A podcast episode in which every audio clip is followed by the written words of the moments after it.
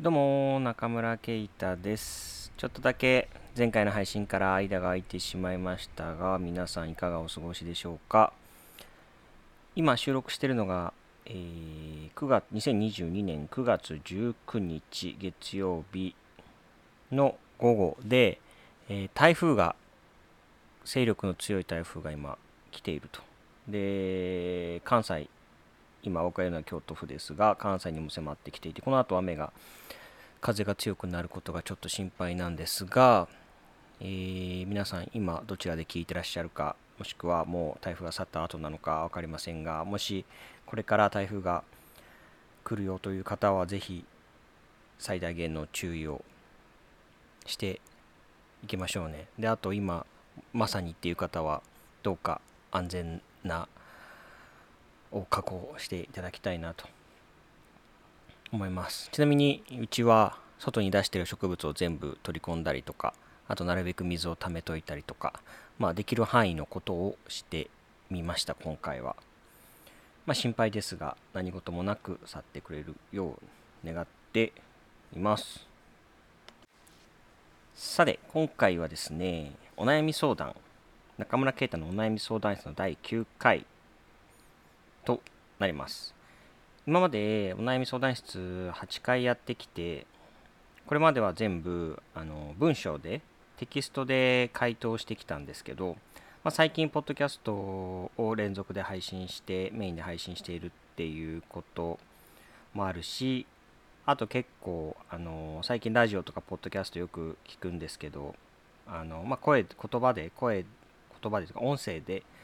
あのお悩みに回答するっていうのもいろいろ気持ちを伝えやすかったりする部分もあるのかなと思ったりもするので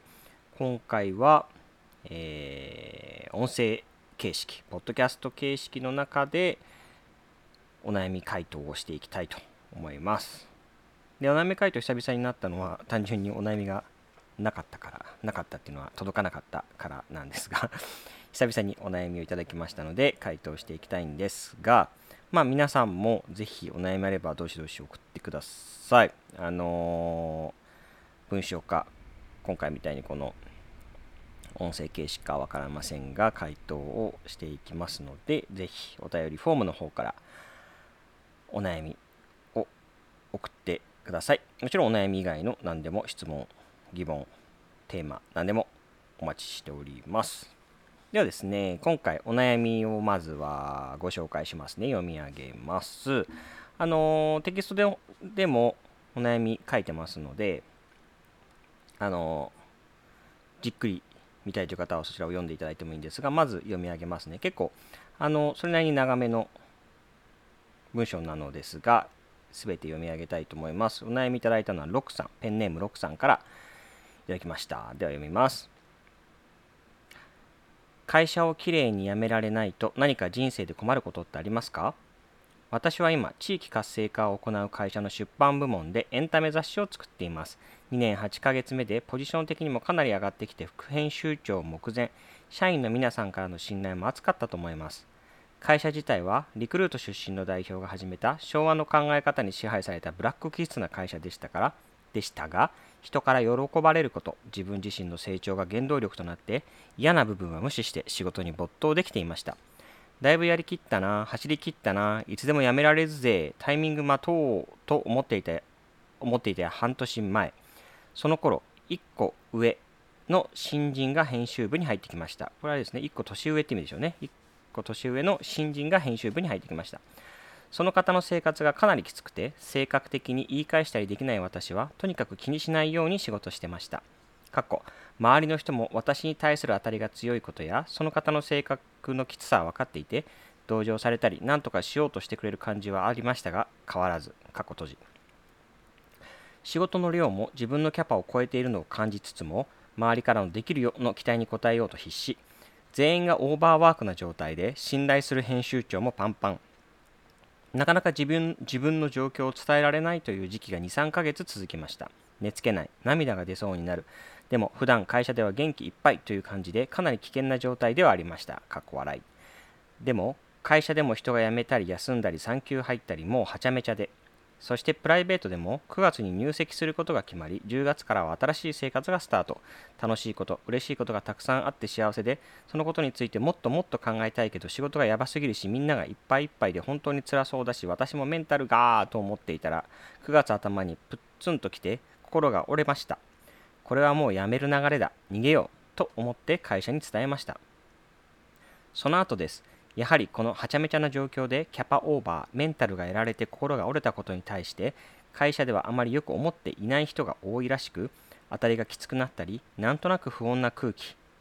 点点点辞めることは確定ですがその時期の調整などについてはこれから話をします。たまたまこの時期に心が折れてもうこのままだと自分が壊れると思ってそれを伝えてなんとなく嫌われたまま辞めるのってなんとなく悲しいですが私はもう嫌われてもいいから辞めようと覚悟はできています。それで辞めてなんか今後の人生で起きうる良くない事象リスクってありますか？他の方の意見を聞いてその恐れがあることを知った上で謙虚に前に進みたいです。お忙しい中恐縮ですがご回答いただければ嬉しいです。よろしくお願いします。というふうにいただきました。いやー。お疲れ様でした。まずは、そうですね。2年8ヶ月。うん、大変でしたね。でも、どうなんでしょう。ちょっと、主たる質問に回答する前に、あれなんですけど、まずこの2年8ヶ月で、ポジションが上がって副編集長目前って、で、あの社員の皆さんからも信頼が厚かったと感じられて素晴らしいですよね仕事ぶりというかかんない。僕この業界に全然その雑誌業界とかわかんないですけど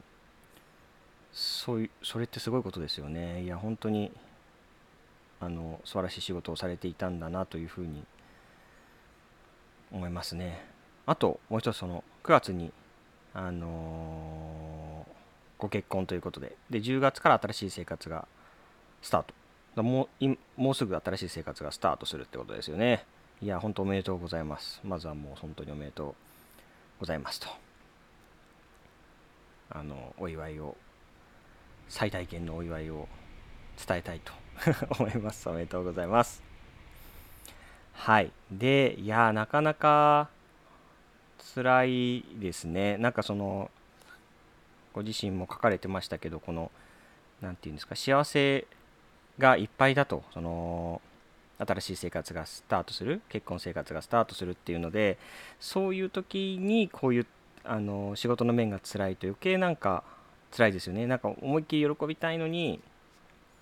なんか頭の半分なのか一部なのかそれ以上なのか分かんないですけど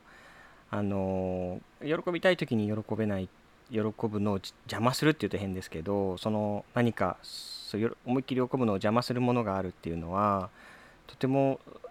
辛いことですよね。ただ辛いよりも辛い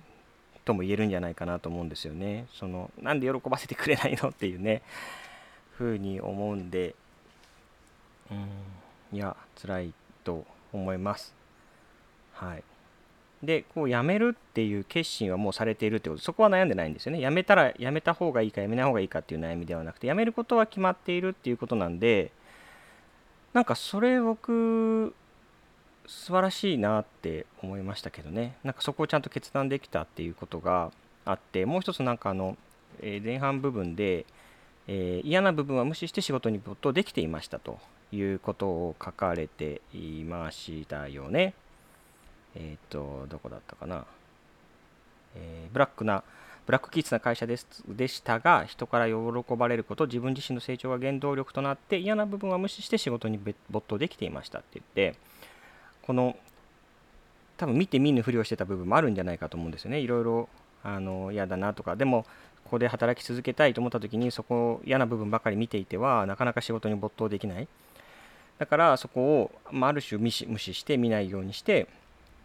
楽しいところを突き進んできたっていうところあると思うんですけどでもやっぱりそれってずっと続けていると何て言うのかな。本当に壊れちゃうことがあるというかそのもちろんそれがある程度ならそれでいいのかもしれないですけどその仕事を楽しむために。でもやっぱりあのしっかり楽しい部分は楽しい部分。辛い部分は辛い部分として見るっていうのが僕はすごく大事だと思ってるんですね。自分が生きる上でも仕事だけじゃなく生活でも嫌なことは嫌だってちゃんと自分で認識する。これ嫌だなとか。それはもう仕事に関係ないその生きる上で嫌なことは嫌だとちゃんと認識しないとなんかそれを無視しちゃうとそれが積み重なっちゃう気がして。うん。だから自分が何が好きで何が嫌いで何が楽しくてっていうのをやっぱこうしっかりこうなんですか自分を見つめるじゃないですけどそういうのが分かることってすごく重要だなと思っ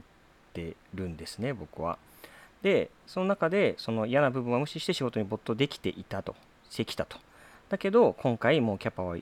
もう無理だっていうふうに気づけたっていうこと無視し続けなかったっていうことはとても、うん、あの重要なことだし大切なことだしそれができたってことは素晴らしいなっていうふうに僕は思います。なので本当に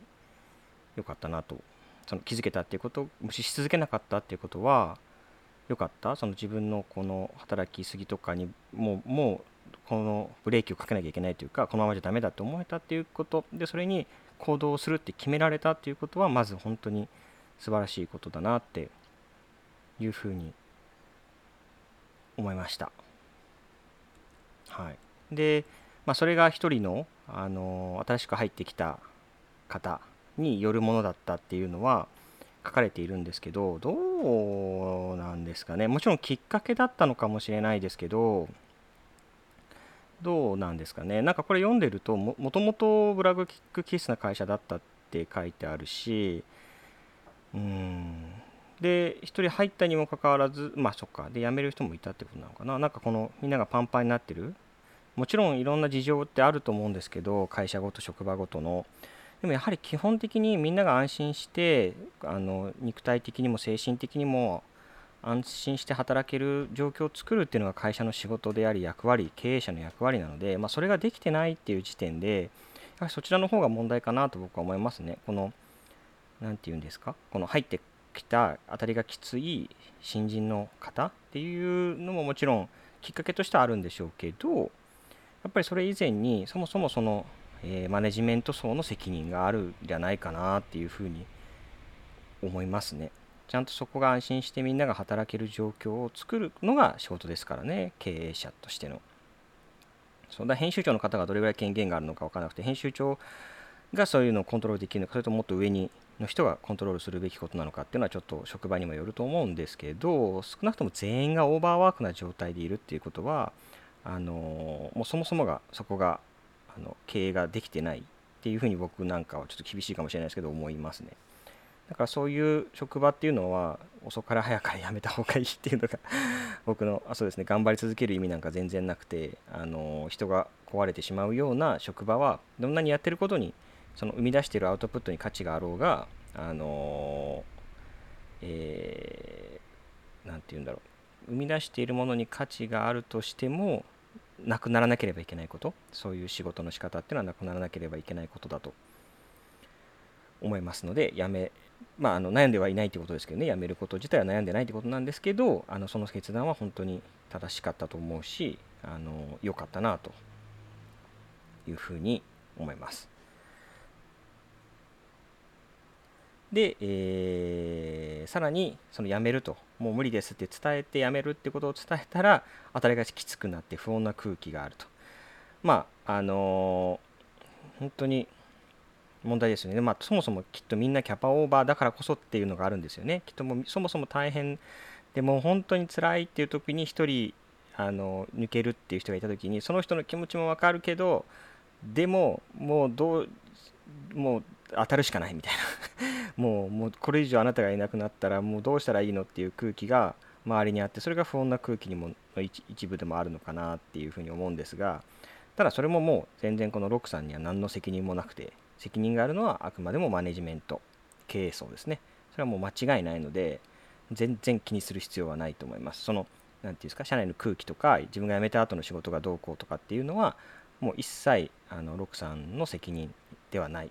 ロックさんは何も悪くない。あくまでもそういう調整をしてこなかった。そして今しようとしていない会社の経営者側の責任であるということは何だろう。あの僕の過去のなんだろうなそのマネジメントに関わるマネジメントに関わるってあれですけどそのビジネスコンサルティングをしていたこともあるんですけどとかあの今お店をやってたりとかっていうことを考えた時にもまああのなんですか従業員っていうのはいないんですけどね今のこのお店には。でもなんかその仕事をお店を回すとかもしくはそのかつてチームで仕事をしていた経験から言うとそれはもうあのメンバー一人一人が悩むことではなくてあくまでもマネジメント層が決めなければいけないことのはずなのでそこについてはもう全然気にすることはないんじゃないかなと思います。で本題の本題ですね。そのじゃあやめますと。それを決めましたって言った時に、えー、まあ、今のままだと悲しいけれどもあのある程度嫌われたまま辞めることになりそうだと。その覚悟はできてるんだけどそれをした場合今後の人生で起きうる良くない事象リスクってありますか？っていう質問ですね。いや難しいないや正直僕の経験から言うとあの僕会社を辞めた経験は1回しかなくて前働いていた会社を辞めたんですけどその時は全然こう何て言うんですかね、今辞めるのが、そのうち誰か、そのうちみんな辞めていく、で、どんどん新しい人が入っていくっていう業界とか会社でもあったんで、なんていうか、こう、辞め、どんな理由であれ、僕みたいに、あのー、なんだ、東京の会社にいたんですけど、京都に行ってお店始めるつもりで辞めますって言っても、まあ、それはちょっと驚かれましたけど、なんかその、どんな理由で辞めるにしても転職、同業に転職、全然違う業界に転職、独立、で、えー、僕みたいにこうなんかお店をやるみたいなのでもなんか全然みんなあそうなん頑張ってみたいな空気だったので全然こう嫌われるとかなかったんですけどだからあの自分の経験から語るのはなかなか難しいかな。っていうのはあるんですけどでもまあなんだろうこれから新しいステージにステージというか生活を始めようっていう時にあんまりその考えなくていいんじゃないかな っていうのが僕の正直な感想ですね。なんかわざわざよあのもう覚悟ができていて次に行こうって言った時にあの今後そのそれをしたせいで起きうる良くない事象リスクをわざわざ一生懸命考える必要もないんじゃないかな。で他に例えば周りの人にそういうことをいろいろ聞いたらいろんなリスクを教えてくれる人もいるかもしれないですけどね。いるかもしれないけどなんかそれもう先に進むしかないじゃないですか。もう辞めるって決めた以上はその辞めた中で楽しく生きていくことを最優先に考えるべきなんでわざわざそこでリスクを考えておくうんことってないんじゃないかなと思うんですけど、まあ、あのそれを知った上であの謙虚に進んでいきたいって書かれてたんであのなんだろうなその用意心の用意というかそういうのしておきたいってことなのかなってまあちょっと思ったんですけど何でしょうね。どうなんだろうな。正直よくわかんないんですよね。なんかうんそもそも嫌われるのが嫌だっていうレベルってあるじゃないですか。なんだろう。人に嫌われたくないって。まあ誰だって嫌われないよりはや嫌われるよりは嫌われない方がいいんですけど例えば僕なんかはあの本当にあんまり人に嫌われることが気にならないんですよね。人に嫌われるかもしれないからこの行動を取るのをやめとこうっていうことがままずなくてあのもし何かをするって決めた時にその中でなるべく人に嫌われない方法をあの考えようとか選ぼうっていうのはまあなくはないんですけどそのまずの1つ目の意思決定において嫌われるかどうかっていうのをまずほとんど気にしないし、まあ、嫌われたら嫌われたでしょうがないっていうのが僕はいつも思っていることで、まあ、実際うん、嫌われた経験はたくさんあってでもなんだろうなじゃあそれ嫌われた経験がたくさんあるからじゃあそのきっかけになったことをやらなきゃよかったかと思ったことがあるかっていうとないんですよね。やっぱり自分がやるべきだと思ったことをやってその結果嫌われているのでまあご縁がなかったというかなんだろうなその人とは考え方が違ったというか立場が違う考え方が違ういろいろあると思うんですよね嫌われる状況ってそうだからなんかその人をにやなんだろうこう嫌がらせをして嫌われるとかはダメですけどやっぱり自分がやるべきだと思って自分がそうするべきだと思ってやった時にあの誰かから嫌われてしまうっていうのはある程度仕方がないことであの僕はあまり気にしていないですね。うん、なんかちょっとだいぶ状況は違いますけど会社を辞めるときはそのさっき言ったように全然嫌われなかったんですけどあの大学で、えー、大学から大学院まで同じ研究室で3年間いてでその後あの結構、ま、周りというか先生とかからもそのままあの学者の道に進むんじゃないかと思われていたとこもあって、まあ、僕もそう思っていた時期もあったんでだからあのなんだろうな辞めますと。あの就職しますって言った時は多分あんまりよく思われてなかった感じするんですよね。そのえー、先生とか指導教官とかあとそう、うん、ちょっと一部の周りの人とかに、うん、でもなん、うん、自分の人生ですからね。なんかあんまり気にしなかったですね、うん、でやっぱりそういう人たちとその後あんまりつながりがあるかというと確かにないのでまあそれがリスクっちゃリスクですよね。もしその人たちとずっと仲仲良くって言ったらあれですけど今後も交流続けたいと思うんだったらやっぱ嫌われない方がいいんですけどそうじゃないんであれば、うん、あんまり気にしてな僕は気にしてなかったし今もそんなに気にしてないし、まあ、時間が経てば関係が変わることもあるしかなと思いますね。うん、なんか今このロクさんの文章を読んでてもあんまりあれですよねそのその人間関係がを続けていきたいのに嫌われたままだと続けられないっていうような感じも読み取れないのでそこもあまり気にしてらっしゃらないんですかねどうなんですかねだからなんかこうか例えば上司には嫌われるけど例えば一部の仲のいい同僚にだけはどうしても嫌われたくないっていうのであればやっぱその人との関係だけでも集中してあの自分の気持ちを伝えておく分かってもらうように努力するっていうのはありかもしれないですね。はい。であと、なんだろう、あえてですよ、本当にあえて具体的にリスクがあるかって無理やり考えるんであれば、あの僕がその会社勤めしていた時の経験とかから言うとその同業種同じ業界で転職する時になんかその情報共有があったりするって言いません？なんかその転職する時とかに前の会社に情報をアクセスすることがあってなんかその今度うちの会社に来ようと思っている何々さんは前あなたの何々あ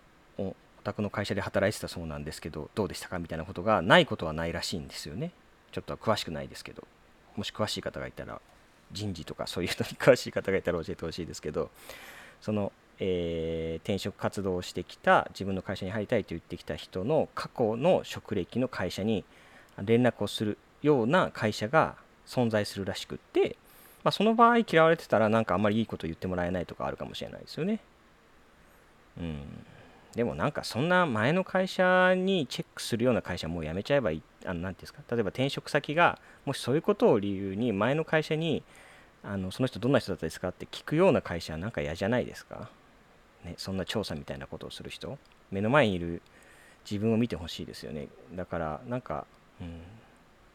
なんか結局リスクじゃないって言いたくなってきちゃったんですけどその無理やりリスクを考えるのであれば転職特に同業他社に転職するときにその前の会社での評判が邪魔をするっていうことはあるのかもしれませんと。だけど、もうそんなことが邪魔をして入社をえその採用を決めたりとか採用をやめようやめたりするような会社はこっちから願い下げた方がいいんじゃないかなと思うんで結局リスクじゃないというふうに僕は思います。はい、たださっきその一部分かってほしい人には伝えといたらっていうのはあの言ったんですけどそれは何だろうあのもうちょっとなんだろうなちゃんとしっかりやるっていうのは一つの手かもしれないですね。なんかその嫌われてもいいもうあの別にいいんだと。いいんだって思っててもまああのできれば嫌われたくはないしだそういう意味で自分の考えていることっていうのをやめる前にあのしっかりその会社なり上司なりもしくは同僚たちなりに伝えておく。自分は今回こういうふうに考えたと。でこあの例えばこの会社で言えばこういうところが問題だと思うと。で自分はやっぱりそれはよくよくないというか耐えられないし、えー、そういう状況で働きたいとは思えないのであのもうやめるんですと。そういうことをなんだろうこうしっかりちゃんと整理して伝えておく。でもし口頭で伝えるのがいろいろこうね、相手の顔色とかもあるので難しい、あ時間的にも難しいっていうんであれば、メールとか文章にして伝えるっていうのがより良いのかもしれないですよね。だから次回自分が今回辞めるにあたってのあの考え、自分の気持ちもそうだし、会社の状況もそうだし、そういうのを整理してまとめてしっかり伝えておく。でその方が自分がまずすっきりするし自分の気持ちが整理することにも整理されることにもなるしあとその自分の中であの最後にちゃんと伝えきった。あのなんとなくうやむやにしてやめちゃったとか言いたいこと言えずにやめちゃったじゃなくてちゃんと伝えられるべ伝えるべきことは全部伝えた。できることはやったっていう自分が納得したな形でやめられるっていう意味でもいいんじゃないかなと思いますし、まあ、その中で会社の問題点とかをしっかり伝えることができたならもしかしたらその後その会社が変わってくれるかもしれない。でそれそれがもし変わるっていう事実があったらあのなんだろうな。別にその辞める会社をに何か貢献しなきゃいけないわけじゃないですけど、まあ、もしその